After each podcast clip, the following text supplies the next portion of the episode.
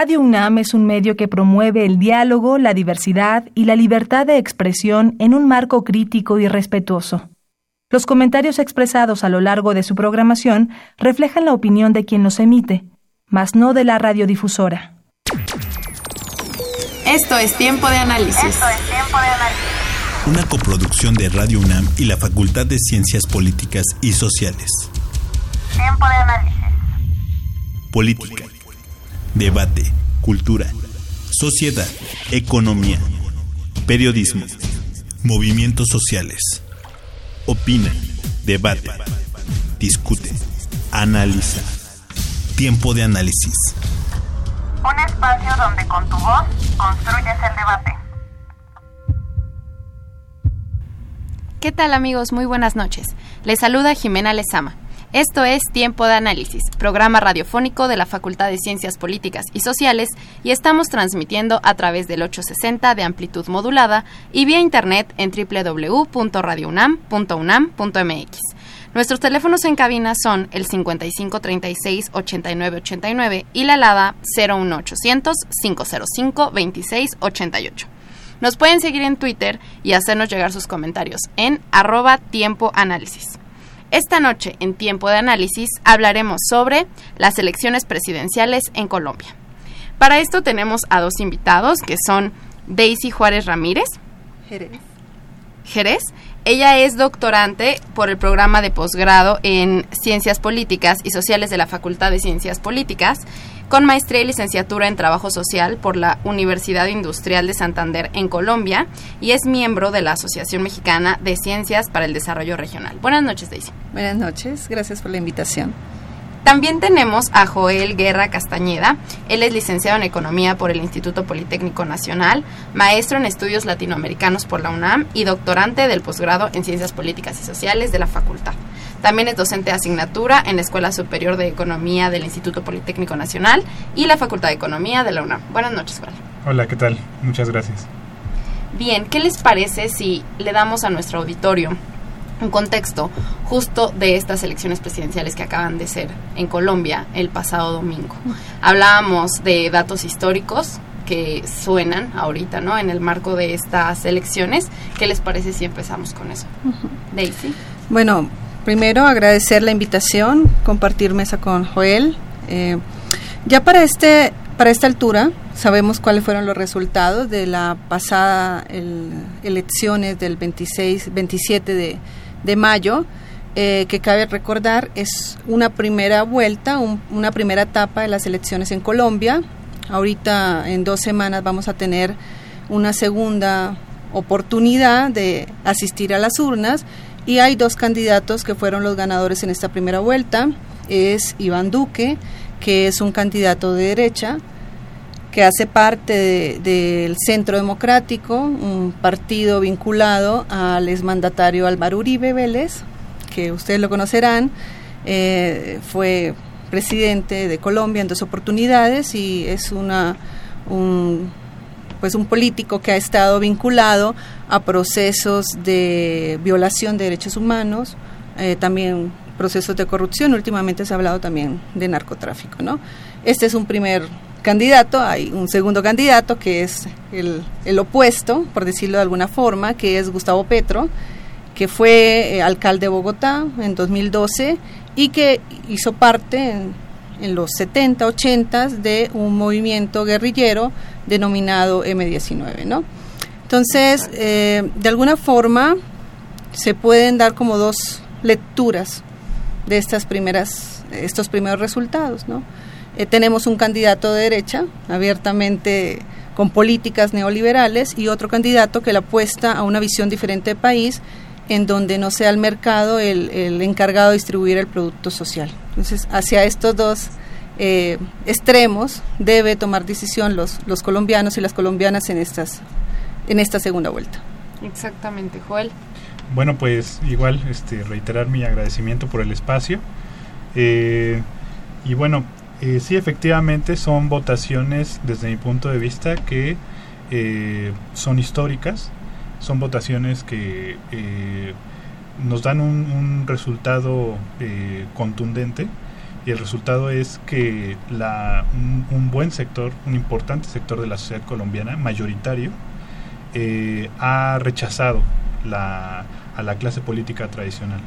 Ha ejercido un voto consciente, un voto crítico, un voto que cuestiona eh, la estructura política tradicional de Colombia y eh, pues digamos este el orden el, orden establecido en el sentido de, la vinculación histórica que siempre ha habido entre eh, poder económico y este y clase política si sumamos los votos de, de Gustavo Petro que es el candidato de izquierda como, como indicaba Daisy y sumamos el voto de de los votos de Sergio Fajardo, que es un candidato que él mismo se ha definido como un candidato, bueno, se definió en la campaña como un candidato de centro, como un candidato eh, de centro, pero un centro crítico, un centro que cuestiona también eh, al uribismo, que cuestiona también eh, la lógica de la guerra.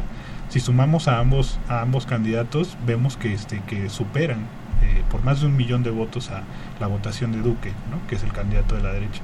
Entonces, eh, lo que mencionaban los analistas en Colombia que pude que pude em, consultar. consultar es que sí hay un hay un cuestionamiento no de la hay un voto mayoritario por este por cuestionar y por interpelar a la, a la clase política tradicional no eh, y además bueno es un voto pues eh, digamos que que está muy este muy vinculado a este último plebiscito de por la paz es un voto por la paz, ¿no? es un voto por, este, eh, por una salida que no sea una salida bélica.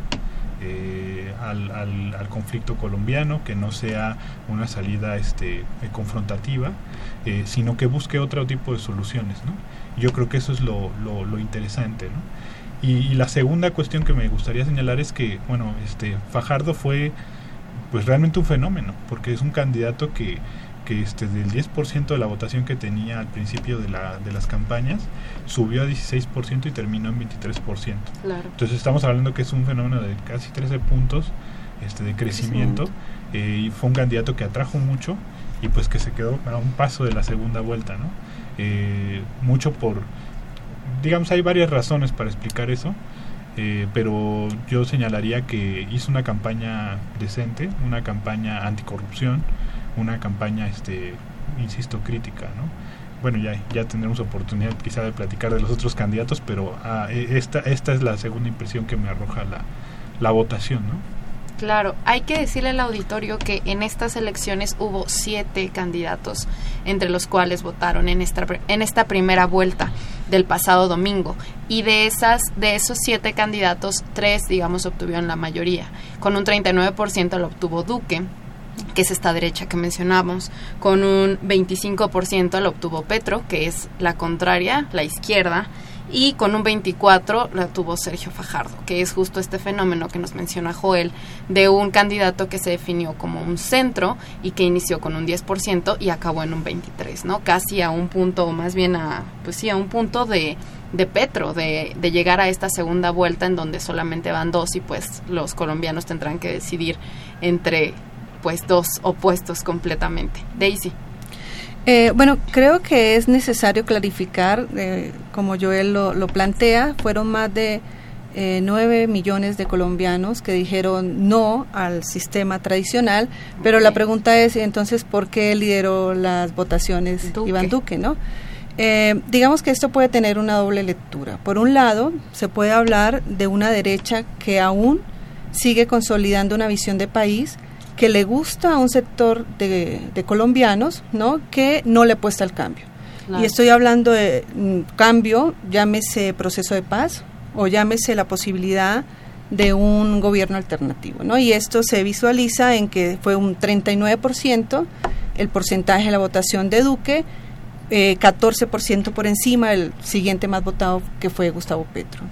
Y aquí pues cabría preguntarse si efectivamente es un gusto por el país que se está viviendo o es un conformismo, porque si traemos a la balanza una serie de carencias que hasta el día de hoy caracterizan la sociedad o la vida en, Colombia, eh, pues cabría preguntarse ¿no? si realmente es un, proyecto de, país que, que, todos comparten y que es necesario decirlo, es resultado de eh, gobiernos de derecha, porque aunque algunos hayan dicho que la administración santista, que es la actual administración, es una administración de, de, izquierda o socialista por el proceso de paz, es totalmente falso. Colombia nunca ha tenido un gobierno alternativo a esta visión de eh, oligarca, de derecha y abiertamente neoliberal, ¿no?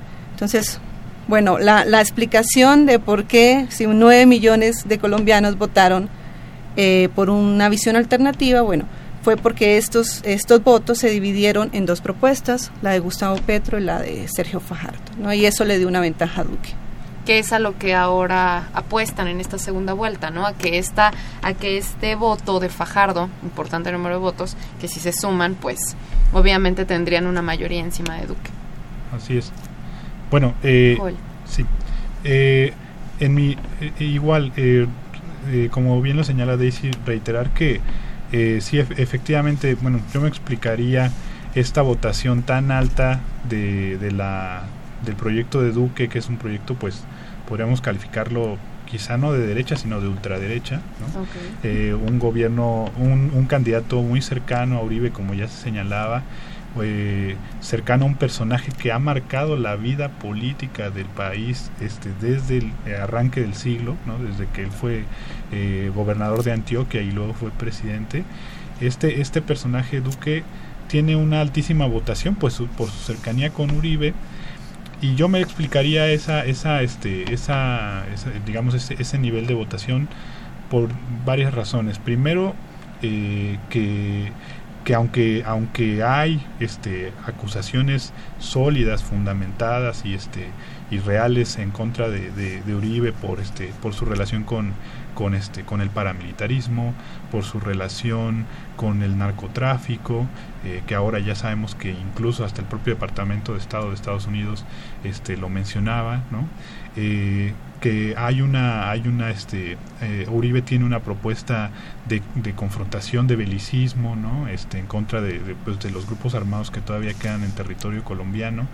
Eh, aunque hay una hay una hay una acusación bien sólida en contra de él por, por el espionaje ilegal a sus opositores no por manejo del poder político este a su favor no de las cortes etcétera. Aunque hay todo esto incluso acusaciones este por los denominados falsos positivos que fue un fenómeno que se desató un escándalo que se desató en Colombia eh, eh, cuando el ejército se, se, se develó que el, el ejército colombiano eh, reclutaba jóvenes, muchos de ellos menores de edad, los asesinaba y luego los vestía de guerrilleros para presentarlos como muertos en combate y que esto era como para justificar recursos del Plan Colombia. Es, esta, esta, esta, digamos, este, este carácter sanguinario de Uribe, eh, pues digamos, este, los medios de comunicación, lo que podríamos denominar el empresariado y también este pues en general los poderes eh, han este digamos han, han, opacado esas características ¿no? y han inflado la figura de, Álvaro Uribe ¿no? y, y, este y mucha un, un, sector importante de la población le merece una opinión favorable a Álvaro Uribe ¿no? aunque está con todas estas acusaciones o sea, es, es, es, es muy paradójico este eh, es, es, muy polarizante Uribe pero tiene una alta popularidad no se le ve como el héroe no como el héroe colombiano que liberó al país de las guerrillas etcétera no este como el que sí enfrentó el problema directamente no este de manera sanguinaria masacrando, pero, pero al final este, eh, esto ha quedado opacado por esta otra característica, ¿no? Bueno, la popularidad de Uribe un poco, pero también como mencionaba Daisy, las, las, eh, el voto duro, ¿no? Del, del, uribismo y el voto duro del santismo, bueno, lo que podríamos denominar santismo, que era el voto duro del otro candidato, que claramente se sumaron a la campaña de Uribe. ¿no? El otro candidato que estaba, que también tenía altas posibilidades, era Vargas Lleras, ¿no? Que aunque en, en, en, intenciones de votación Vargas Lleras este, quedaba como en 6-7%, eh, por, por sus maquinarias y por todas las alianzas que había hecho, parecía que podía dar la campanada. No la dio, Correcto. me parece a mí, porque todo su voto duro se sumó a Duque, ¿no? Y entonces, claro, porque eh, lo que vieron es que este, el, el, surgimiento de estos dos candidatos, ¿no? De Petro y de Fajardo. Entonces, este, frente a esto, pues quisieron activar todas las denominadas maquinarias y, lograron posicionar muy alto a Duque. ¿no? Entonces yo creo que está en juego esta confrontación entre eh, voto mm, digamos voto este eh, eh, cegado por la popularidad de Uribe y las y el, y el voto de las maquinarias en contra del voto crítico de la sociedad colombiana que sí se expresó en estos dos candidatos, ¿no? Y mayoritariamente en Petro. Daisy. Bueno, creo que aquí un, dato importante también es que se podría decir que en estas pasadas elecciones eh, de alguna forma ganó la oposición. Y la oposición vista de dos, de dos maneras, ¿no? La oposición al gobierno de Santos, al proceso de paz que lo lidera Duque, y la oposición a continuar con un sistema tradicional que lo lidera la visión alternativa de Gustavo Petro y que también era compartida por eh, Sergio Fajardo y de alguna manera también por Humberto de la Calle, ¿no? Entonces, eh, se puede decir que sí, efectivamente eh, ganó la oposición y ahora está la posibilidad de que el votante colombiano vaya hacia estos dos extremos, pero también se puede dar un fenómeno importante que es que el nivel de abstención crezca. De hecho, para estas elecciones fue la más baja, eh, el nivel de abstención más bajo en 20 años, con 46%, que sin embargo a nivel personal creo que sigue siendo una cifra alarmante para un país que se denomine democrático, 46% de personas que, que no acudan a, ejercer su derecho. Sin embargo, eh, pues se puede dar el escenario en que eh, por ser posturas tan de extremos, ¿no? Esté este votante Sergio Fajardo que no se pueda conducir hacia una visión alternativa como la de Gustavo Petro y finalmente decida o por no asistir a las urnas o por votar en blanco, que cabe decir que no sirve para nada en esta segunda vuelta, eh, o que finalmente anule su voto. ¿no? Son fenómenos que se pueden dar eh, en, este, en este panorama. Ahora, ¿qué esperamos para esta segunda campaña en cuanto a temáticas, por ejemplo? Entonces, la, en la primera campaña, en este, en este primer proceso, la campaña del miedo sí ejerció un poder importante. Y estoy hablando de miedo, o bien sea por continuar con este sistema tradicional o el miedo por convertirnos en Venezuela, que es un tema que también es recurrente aquí en México. Y esto cabe decirlo. Sin embargo, por la participación de otras posturas, como la de Fajardo, que se autodenominó de centro, también fueron importantes eh, temáticas como la de medio ambiente, cambio climático, brecha social, educación, que por sí educación fue una de sus banderas más fuertes en la campaña de Sergio Fajardo, que es el candidato de Alianza Verde, que fue el tercero más votado en estas últimas elecciones. Pero de cara a esta segunda vuelta, creo que indudablemente el miedo va a ser un contenido importante de las campañas, ¿no? Sí, eh, totalmente. Así es, porque finalmente pues son dos posturas que eh, eh, reflejan eso, ¿no? Un miedo a algo, una oposición a continuar un proceso, una oposición a que se cambie drásticamente esa historia del país. Entonces, eso es necesario empezarlo a puntualizar, de mirar de qué forma efectivamente estos, estos temores infundidos en, en el votante pueden tomar un curso, o bien sea hacia, hacia la derecha, o bien sea hacia la izquierda, o bien sea hacia una abstención, ¿no? Sí, justa, justamente eh, este número de abstencionismo que señalas, Daisy, que es el 46%, en muchos medios las personas que han tenido la oportunidad de, estar informadas de estas elecciones verán que se destaca ¿no? la participación esta vez del 56% de la población colombiana, de los electores que pues votaron, salieron esta vez a, las urnas a, a ejercer su derecho, pero no olvidar que pues al fin y al cabo sigue siendo un, abstencionismo de casi el 50%, ¿no? Entonces, como dices, bien, en, estas, en esta segunda vuelta, claro que lo ideal sería que el voto de Fajardo se uniera quizá al de, al de Petro, pero justo puede ser que estos votantes de Fajardo digan, no, yo no me identifico con, con una postura tan radical, sea de un ala o de otra, y que justo esto puede ser un escenario que incremente el abstencionismo. Bien, Bueno, pues yo los invito a que nos llamen y nos compartan sus comentarios al 55 al 55 36 89 89 o a la alada 01800 505 26 88. También nos pueden hacer llegar sus comentarios a través de Twitter en arroba tiempo de análisis. Vamos a una cápsula del Centro de Estudios Europeos sobre Italia.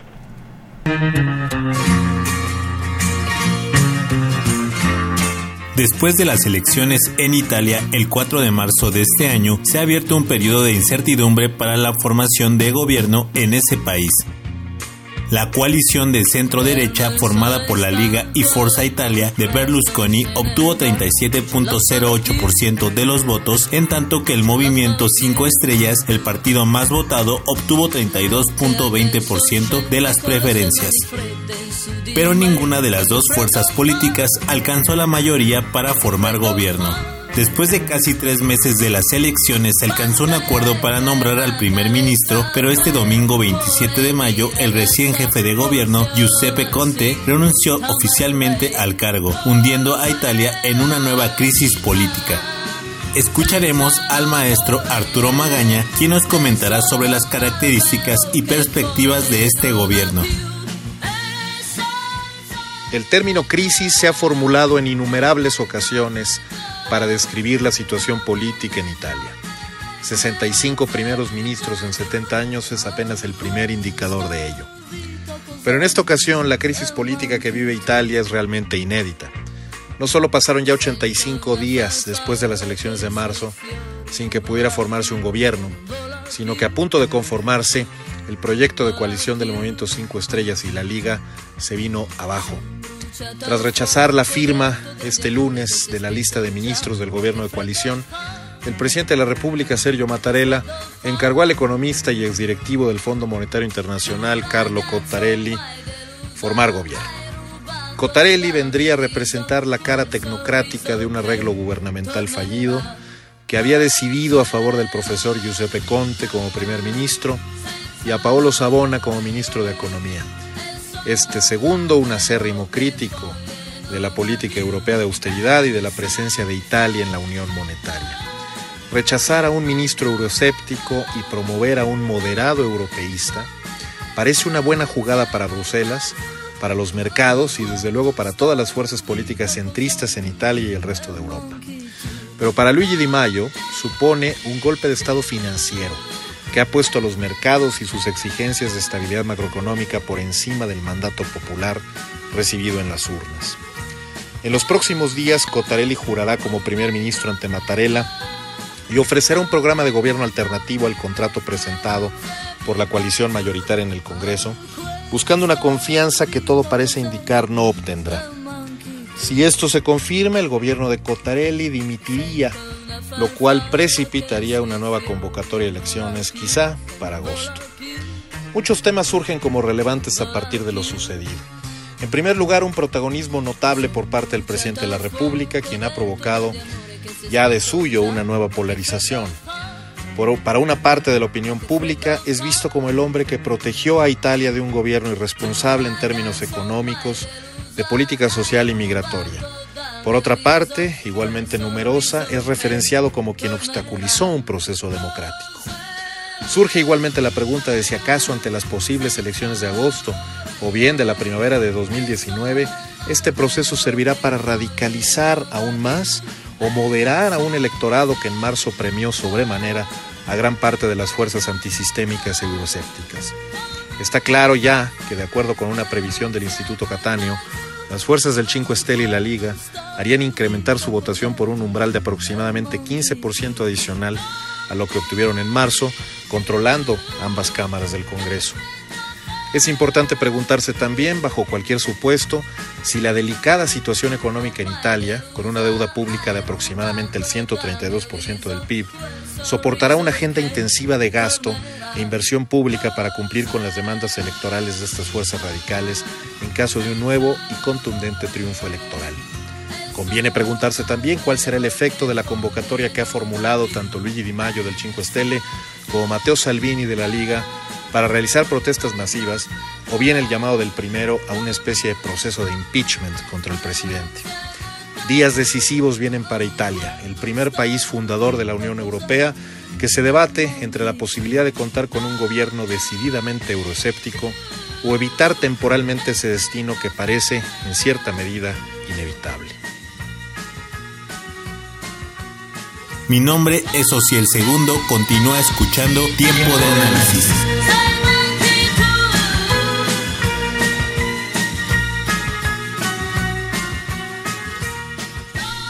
Bien amigos, pues estamos de vuelta en tiempo de análisis. Estamos hablando acerca de las elecciones presidenciales en Colombia, que la primera vuelta se celebró este domingo que acaba de pasar. Bueno, pues hablábamos del panorama eh, de varios hechos que eh, dan cuenta que estas elecciones en Colombia fueron históricas y una, una de ellas que debemos mencionar es que justo se da después de una firma de un acuerdo de paz eh, firmado en 2016 y que esto pues en estas elecciones da un panorama de eh, no violencia en cuestión electoral. Eh, ¿Quién inicia? Eh, bueno, respecto al proceso de paz, se muestra, digamos, estas elecciones y los resultados de estas elecciones casi un mapa igual al del el plebiscito del 2016. ¿En qué sentido? Eh, Iván Duque, que es el, candidato de, de, derecha, de extrema derecha, como lo comentaba Joel, eh, pues representó eh, o ganó en 23 de los 32 departamentos o estados que conforman el territorio colombiano, ¿no? Y efectivamente mantuvo ese liderazgo en las zonas en donde también ganó el no en el plebiscito. Estamos hablando de la zona centroandina, que se suma también Antioquia. Por otro lado, Petro lideró en eh, como zonas de periferia, ¿no? De hecho, dos de los departamentos en donde tuvo mayor votación fue Chocó y Guajira, que son departamentos o estados que son los más afectados por, por ejemplo, eh, pobreza extrema, ¿no? Eh, maquinaria de corrupción, entonces, ahí es donde visualizamos como este hartazgo de mantener eh, como un sistema tradicional que no favorece, y que hace sentir a ciertas partes del territorio nacional aislados y no favorecidos por eh, el sistema económico y político que se ha instaurado en Colombia, ¿no? Eh, también de forma eh, importante, Gustavo Petro se abrió paso en la zona costa del, Caribe colombiano, como Barranquilla, que fue todo un suceso, que se esperaba que fueran maquinarias que se movieran más hacia Vargalleras, que es el candidato de cambio radical y que acaba de salir de la administración de Santos. Entonces, de alguna forma, estas elecciones pueden ser una, una radiografía de lo que pasó en el plebiscito, ¿no? Eh, y mantenemos esta la, la, campaña del miedo, como se utilizó también en el plebiscito, mantenemos los mismos eh, actores incorporados con los mismos discursos, un discurso de hacia el no, no hacia el no cambio, hacia eh, la no toma de Colombia por parte de las ideologías de izquierda y otro discurso que es al sí, eh, al sí al cambio, hacia el proceso de paz, hacia la reconciliación. Entonces creo que eh, las elecciones realmente se empezaron a, construir el discurso y el, el, resultado desde hace dos años, que fue el plebiscito eh, por los acuerdos de paz. Muy interesante, Joel. Sí, efectivamente. también señalar que Petro gana en departamentos muy afectados por la violencia eh, como ya lo señalaba Daisy, eh, otros de ellos son este Putumayo, gana en Cauca, gana en, en, este, en Nariño. Son departamentos que, este, en donde hay ciudades como por ejemplo este, eh, Tumaco, que es, son ciudades que han experimentado procesos de violencia muy tremendos. y que, y, por ejemplo, Cauca en este momento es uno de los departamentos más afectados por por asesinato de líderes sociales. Eh, eh, con el proceso de paz, la, la, violencia, digamos, cambió de eje, podríamos decir, ¿no? Descendió enormemente la violencia relacionada con el conflicto armado, la violencia por combates, la, este, los muertos este, del lado de la guerrilla y del lado del Estado. ¿Por qué? Porque se desmovilizó la guerrilla, entregó las armas, ¿no? la, la, guerrilla de las FARC. Entonces eh, descendió este tipo de violencia, pero se mantuvo la violencia e incluso incrementó la violencia contra los líderes sociales que son líderes ambientales, que son líderes este, de defensa de derechos humanos. Eh, y, Cauca es eh, uno de los epicentros en este momento. Y Cauca votó por Petro lo que nos quiere, lo que nos, muestra que las comunidades más afectadas por la violencia son las comunidades que están pidiendo la paz. No son comunidades que están eh, apostando por la salida bélica, como diría el uribismo, ¿no? Eh, porque este es el gran, el gran, el gran truco, ¿no? Digamos, este demagógico, ¿no? De que a la guerra hay que enfrentarla con la guerra y, estas comunidades, así como votaron en el, eh, por el sí en el plebiscito, o sea, por la salida pacífica, así también están votando eh, a favor de un candidato que, propone este otro tipo de, salida, no este, una salida negociada este, a la existencia de grupos armados. Y ahora, eso, solo mencionar, en el caso del, del, eje cafetero de Antioquia, de los, de los departamentos de centro este, y de los departamentos del oriente colombiano, que son los departamentos que ganó Duque, eh, eh, en muchos de ellos Fajardo le hizo buena competencia, ¿no? Quedó por ahí con un tercio de la votación o con un 50% de la votación, lo que nos quiere decir que este que son departamentos que eventualmente, claro, pues, tomando en cuenta que, que Fajardo fue gobernador de Antioquia, fue alcalde de Medellín y tiene presencia en, Antioquia, ¿no? que también es uno de los epicentros de la violencia. Entonces, eh, Fajardo le hizo buena competencia y creo que eso en el futuro puede dar de sí si se sabe canalizar esa, esa, este, esa oposición política al uribismo. Correcto. Daisy. Bueno, eh, creo que siguiendo el mismo análisis, sí, definitivamente eh, le apuesto también a que en esta segunda vuelta, eh, precisamente la campaña del miedo va a seguir el curso muy ligado al proceso de paz, ¿no? Entonces, la continuación o la interrupción de un proceso, de unos acuerdos que ya fueron firmados, que dieron como resultado un premio Nobel para el actual presidente colombiano. Entonces, así es. Entonces, también estamos de cara a la comunidad internacional, que está eh, a la expectativa de qué sucede ante un respaldo, creo que masivo, de todo el mundo a un proceso de paz que nos sacara de un conflicto interno armado de décadas. ¿no? Entonces, eh, bueno, definitivamente eh, el proceso de paz también va a ser un tema fundamental en esta segunda vuelta, ligado a temas de miedo. El tema ambiental creo que también puede tomar eh, relevancia en la medida en que se está hablando no solamente la oportunidad de cambiar un esquema político, sino también un esquema económico que ya no le apueste tanto al extractivismo, que ya no le apueste tanto a, esta economía de, acabar recursos masivos a nivel ambiental y por eh, otro lado se aboque hacia el campo, hacia la recuperación de la del campesino, de sus actividades, de la agricultura. Eh, esto va a ser también otro tema fundamental a la que en este en este sentido Gustavo Petro le ha apostado bastante la posibilidad de cambiar los cursos económicos y dirigir nuevos recursos hacia el subsidio, el apoyo del, eh, del campesinado colombiano, ¿no?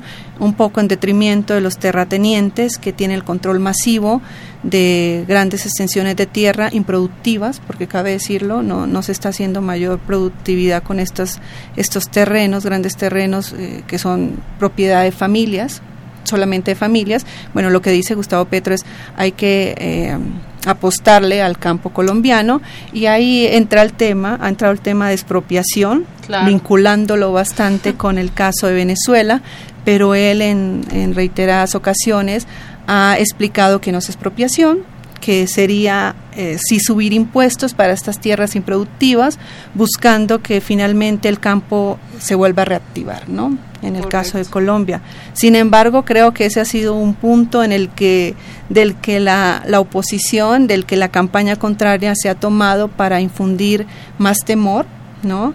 Para un poco ligarnos con este modelo y esta situación que se está viviendo en Venezuela y meternos en la campaña del miedo y decir, bueno, eh, si esto sucede y si llega Petro y es propia, pues ya tenemos el reflejo futuro de lo que va a pasar en Venezuela. Además, se cabe decir que hay un gran número de, venezolanos que han llegado a Colombia porque no están de acuerdo con el modelo que se vive en, Venezuela, muy respetable obviamente, pero que también eh, tienen miedo de que finalmente su lugar de resguardo eh, se convierta, en, ¿no?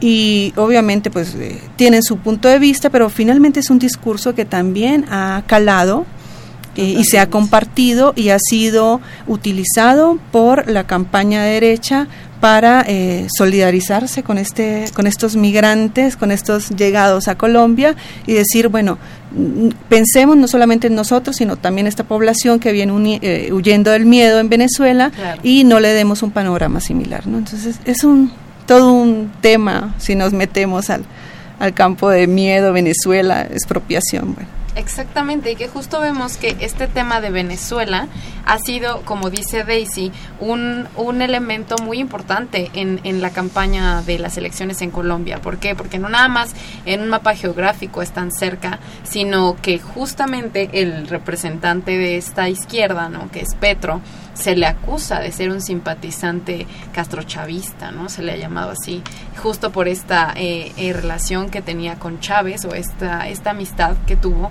y que ahora se ha pronunciado él como en, torno al gobierno de Maduro como una dictadura insostenible, ¿no? La ha llamado. Entonces, pues como tal no es que se esté pronunciando a favor de lo que está pasando en Venezuela, pero obviamente la derecha quiere dirigirlo ahí, ¿no? A recordar esta amistad y esta relación cercana, justamente de ahí, como dice Daisy, tomar un discurso en oposición y pues de miedo. Joel. Sí, eh, pues eh, eh, coincido con la, con la postura efectivamente lo que mantiene dividido, lo que en muchos sentidos explica la división entre Petro y Fajardo, fue el, impacto tan tremendo del discurso este, del, del, del anticastrochavismo ¿no? Eh, uribista. Eh, mm, eh, cuando terminó, apenas terminaron estas elecciones, eh, muchos, eh, muchas personas que habían votado por Fajardo, incluso que estaban ahí en el momento en el que él estaba dando su discurso de agradecimiento, eh, mencionaban este, en redes sociales, incluso ahí mismo, que, que no había ganado Fajardo, que bueno, este, se había hecho una buena campaña, pero que ellos no iban a votar por Petro, ¿no? Algunos, otros, otros que sí, ¿no? pero muchos, muchos que no iban a votar por Petro porque eh, Petro eh, era castrochavista, porque era mejor dar, este, votar en blanco que votar por Petro, eh, que no, que no, este, que no había coincidencia, ¿no? Este, o que ellos no se veían reflejados en el discurso de Petro. Y esto coincide, coincide con, con un este, con una, con un dato que arrojó este, la última encuesta que se hizo de intención de voto en Colombia eh, antes de las elecciones, que fue la encuesta de la revista Semana, la, encuesta Invamer, eh, le preguntaron ahí a la gente qué tanto ellos creían que Colombia podía convertirse en Venezuela. Y, el 70% de las personas respondían que, que, sí, que creían que Colombia podía ser una segunda Venezuela. Es decir, el discurso del miedo ha sido, ha sido impresionante. ¿no? Eh, y, y si a eso sumamos eh, la, la, manera en la que en los medios de comunicación se refleja eh, todos los días la situación de Venezuela, pues lo explicamos bien. Si uno revisa este, cualquier periódico colombiano eh, o revista, prácticamente todos los días se da una noticia en contra de Venezuela. Colombia y Venezuela comparten frontera, ha habido un, un éxodo de venezolanos hacia Colombia, eh, eh, están en situación, este, pues de, podríamos decir, de crisis humanitaria porque sí están este, atravesando por, eh, o sea, sí, sí, sí, requieren, necesitan recursos este, para poder subsistir. Uno de los temas en la campaña fue qué hacer con los venezolanos. ¿no? Hay posturas como la de Petro que plantea, plantean ayudarlos, ¿no? plantean brindarles ayuda humanitaria. Eh, posturas como la de Duque de no brindar esa ayuda humanitaria. Es decir, si el tema de Venezuela es importante.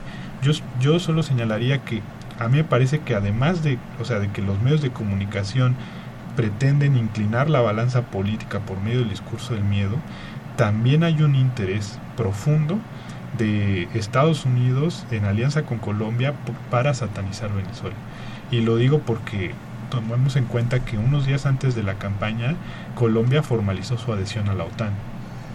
Y que como producto del Plan Colombia ha habido una, una, una, estrecha relación, una estrecha vinculación entre el gobierno estadounidense y, y el colombiano y que y que según los el, este, los propios este documentos que se pueden consultar este de este documento de Venezuela Freedom y Venezuela Freedom 2 de cómo este cómo combatir el gobierno de Maduro sí este los eh, el gobierno norteamericano Trump ya incluso lo ha señalado públicamente este ha planteado eh, una invasión ¿no? directa a Venezuela. Entonces entonces hay una intervención. Entonces sí, o sea, no solamente es que la, eh, que la gente vea la situación y que le genere temor, ¿no? La gente de la frontera, o que este, los medios de comunicación inflen el tema, sino también que hay un interés de, propiciar una... Eh, sí, un enfrentamiento. Exactamente, un, un, este, un discurso adverso ¿no? a Maduro. Y por supuesto, eh, independientemente de la opinión que nos genere el gobierno de Venezuela, hablar de una intervención es un asunto muy delicado. Totalmente. Y Estados Unidos ha mantenido este, la idea de que bueno Colombia sea un eje este, en América Latina para pues para su reposicionamiento. ¿no? Daisy. Creo que igual, o sea, se dan temas coyunturales importantes porque en este año tenemos elecciones Colombia y tenemos elecciones México. Y son, así es, y son dos territorios creo que fundamentales para que Estados Unidos y las políticas que provienen de ahí sigan permeando las decisiones y las, eh, las políticas latinoamericanas, ¿no? Entonces, ahora miremos el panorama de dos países que han sido el engranaje casi perfecto. En el caso de Sudamérica, Colombia, aparte de la entrada a Sudamérica, es como, ha sido como el caballo de Troya, lo digo yo, para el, gobierno norteamericano para seguir influyendo, aun cuando se dieron en años pasados, en décadas pasadas, cambios tan importantes de política y de economía en ciertas regiones importantes, Brasil, Venezuela, Ecuador, eh, Chile, ¿no? Entonces, miremos la posibilidad de que por primera vez dos aliados importantes de, Estados Unidos cambien drásticamente su visión política, cambien drásticamente su, su visión económica. Esto, bueno, finalmente, ¿qué va a generar eh, en Estados Unidos? Qué reacciones va a tomar Estados Unidos para no hacer tan evidente su preocupación, ¿no? También con todo este discurso que se está dando al interior con, con, la actual administración de Trump, ¿no? Cómo finalmente se va a mirar hacia afuera para tratar de frenar eh, estos nuevos procesos de económicos y políticos en Latinoamérica y estos cambios drásticos en 12 aliados importantes de Estados Unidos en Latinoamérica. Entonces, efectivamente, cuando se habla de, del, del nuevo el socialismo del siglo XXI, de las políticas castrochavistas, es más, en Colombia también la ideología de género, eh, de todo este discurso pro vida, pro familia, tradicional, que también se vinculó a, la campaña del no contra el plebiscito, no sé de qué forma, pero terminó finalmente como esta ala. Yo hablo de una ala de extrema derecha y hasta puritana, porque finalmente son eh, engranajes ¿no? de mantener una Colombia tradicional, una Colombia con una sola visión de país, una Colombia con una sola visión de familia, en donde las minorías tienen poca, poca inclusión en, en, en, esta, en este pensar de, nación, ¿no? Entonces, bueno, hay una serie, hay una serie, como una agenda temática que se vincula, que va más allá y que es necesario empezar a mirar desde diferentes tópicos y a tomar casi tema por tema, pero sin perder eh, de vista lo que cada tema eh, juega en todo este gran ajedrez, en el, mapa ¿no? en el mapa geopolítico y las estrategias que se tejen más allá de los discursos, por ejemplo, pro vida, ¿no? o los discursos familia tradicional, o los discursos no, no, no, no castrochavismo, o sea, todo es un, como un entretejido que es necesario empezar a visualizar, que no operan de forma desordenada, que tienen un sentido y que van allá, eh, más allá de, proteger intereses nacionales como el de Colombia, como el de Colombia, sino eh, proteger intereses que llegan hasta Estados Unidos. ¿no? Entonces, Totalmente. Con esto intentemos ligarlo con la llamada de uno de nuestros radioescuchas que nos dijo, Jaime Pinzón de la delegación Benito Juárez, nos pregunta cuál es la opinión de ustedes sobre eh, su sistema electoral, el colombiano, frente al mexicano. Y con esto justo eh, retomando lo que dice Daisy, también en México estamos por celebrar elecciones en julio y vemos eh, varios eh, temas que quizá nos podrían resultar un poco similares a los, a los discursos que estamos viendo aquí también en, en nuestro país. Entonces, eh, ¿qué les parece si abordamos un poco esto para ya irnos hacia las conclusiones? Joel. Sí, bueno, en cuanto al sistema electoral, quizá viendo un poco más este, desde el carácter procedimental o formal del sistema, eh, pienso que en el caso colombiano los partidos están mucho más fragmentados eh, que en el caso mexicano. ¿no? Aquí los partidos están más fortalecidos, un poco por el carácter presidencialista del país, ¿no? un poco por la historia del Estado mexicano, que, es un, que se consolidó, un Estado fuerte.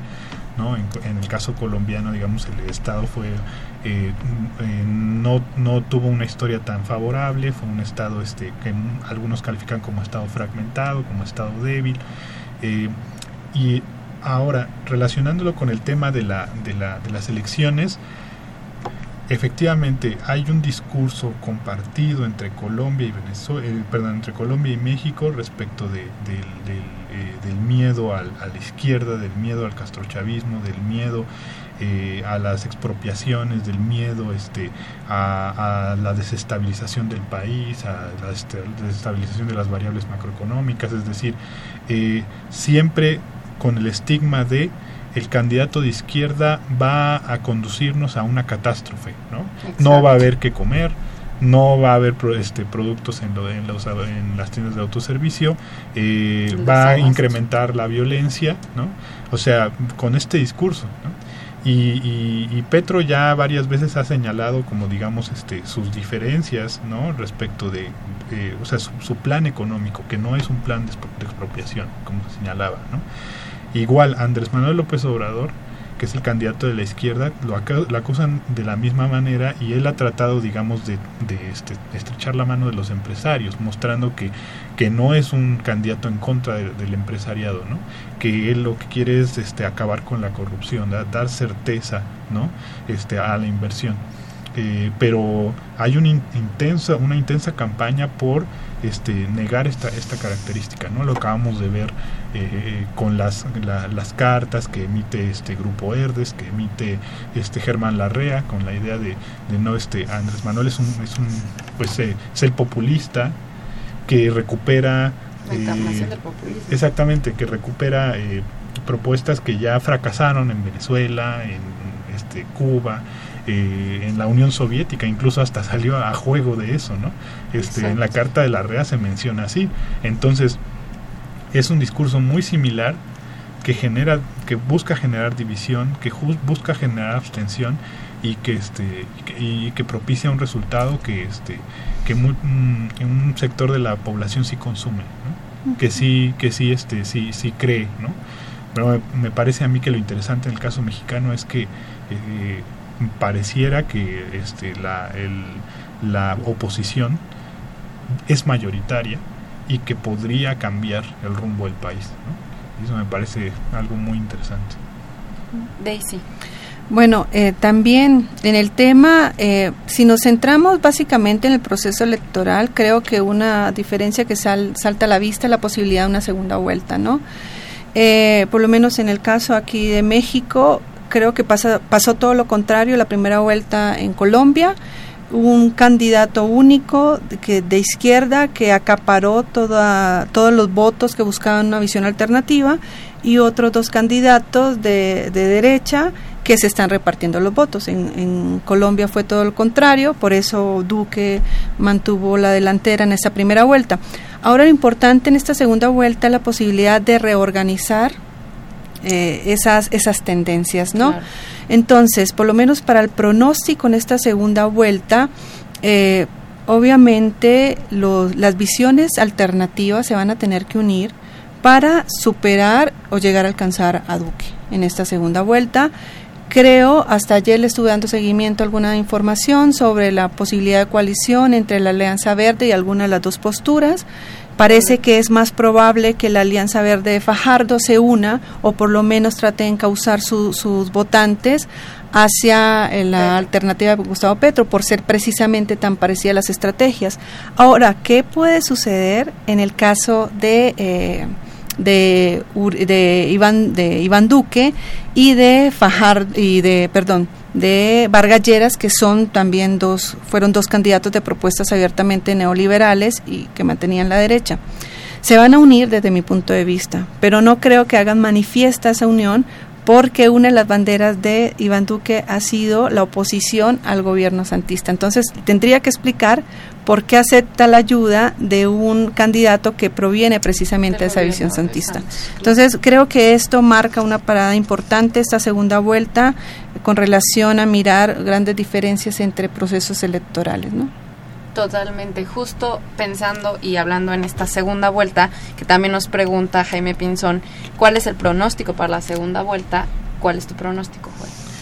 Pienso que mm, va a haber una alta votación por Duque, muy alta, probablemente mayoritaria, yo esperaría que no, eh, precisamente por este asunto de la adhesión de Vargas Lleras, ¿no?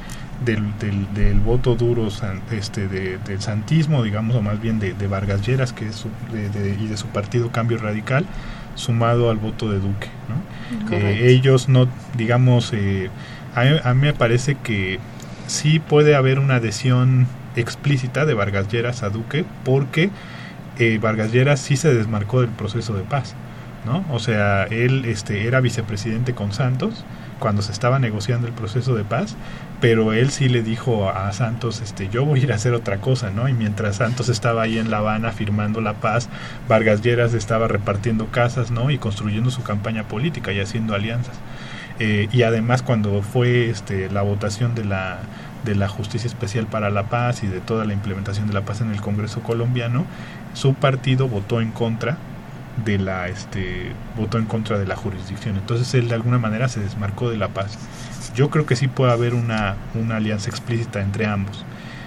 Respecto de Petro Fajardo, de la calle, eh, me gustaría pensar que va a haber una alianza entre ambos, pero no sé qué pese más en Fajardo y en este, sus aliados, que es que este Claudia López y Jorge Robledo, que son de los otros partidos. No sé qué pese más si sus campañas políticas, sus intereses políticos personales o este la visión de país, ¿no? ¿Por qué? Porque había fajardistas que les decían a Fajardo, tú lánzate para la alcaldía el otro año, la alcaldía de Bogotá, ¿no? Y no te juntes con estos petristas, ¿no? Entonces, si, ¿qué va a pesar más? Si sus intereses personales o este o, el interés del país, pues habría que ver. Me gustaría pensar que va a haber una votación mayoritaria de, de este de Petro, pero en lo personal considero, según lo que veo, que sí va a ganar este Iván Duque, ah, por, por lo que se ve hasta ahora, porque la derecha está más unificada y más sólida. Correcto. Esperemos que el discurso del castrochavismo, digamos, en estas dos semanas que quedan, se borre de la mente de los fajardistas y se debilite. No lo sé. Daisy. Bueno, también es que dar un pronóstico para Colombia realmente es muy difícil eh, y eso lo hemos visto en las últimas encuestas y lo que marca la realidad de las consultas, de las últimas consultas populares, el caso, por ejemplo, el de proceso de paz, ¿no? Del plebiscito. Pero sí, creo más o menos el mismo pronóstico, pero yo sí le apuesto a que muy seguramente el discurso de Petro con la unificación de la Alianza Verde, de hecho Robledo, que es eh, uno de los representantes del Polo Democrático, ya dijo abiertamente que sí va a apoyar a Petro, el que no ha hablado de forma clara es Fajardo, pero muy posiblemente esto pueda llegar a hacer que esta nueva visión, esta visión alternativa, supere a la visión del miedo de Duque, ¿no? Correcto. Bueno, pues yo les agradezco que hayamos abordado este tema y ahora, pues obviamente esto da para mucho y pues ya veremos el 17 de junio cómo salen las cosas. Eh, va a ser eh, cambiando radicalmente de tema. Les comento que Daisy va a estar eh, en una conferencia, va a estar brindando una conferencia en sobre las implicaciones sociológicas de la colonización de Marte. ¿En dónde la vas a brindar, Daisy? Cuéntanos. Es precisamente en el laboratorio Proporciona Chorro de la NASA en Pasadena, California. Fue una invitación hecha directamente por el ingeniero eh, Velasco, Luis Velasco, que es un mexicano que hace parte de la NASA, y están interesados en mirar cuál es el proyecto o cuáles son los proyectos que se están dando en Latinoamérica pensando a futuro de una colonización de posibles colonias en Marte, ¿no? que es una propuesta que ya se ha dado desde la iniciativa privada para los próximos años. Bueno, ¿y cuáles son las implicaciones sociológicas, políticas, culturales, económicas?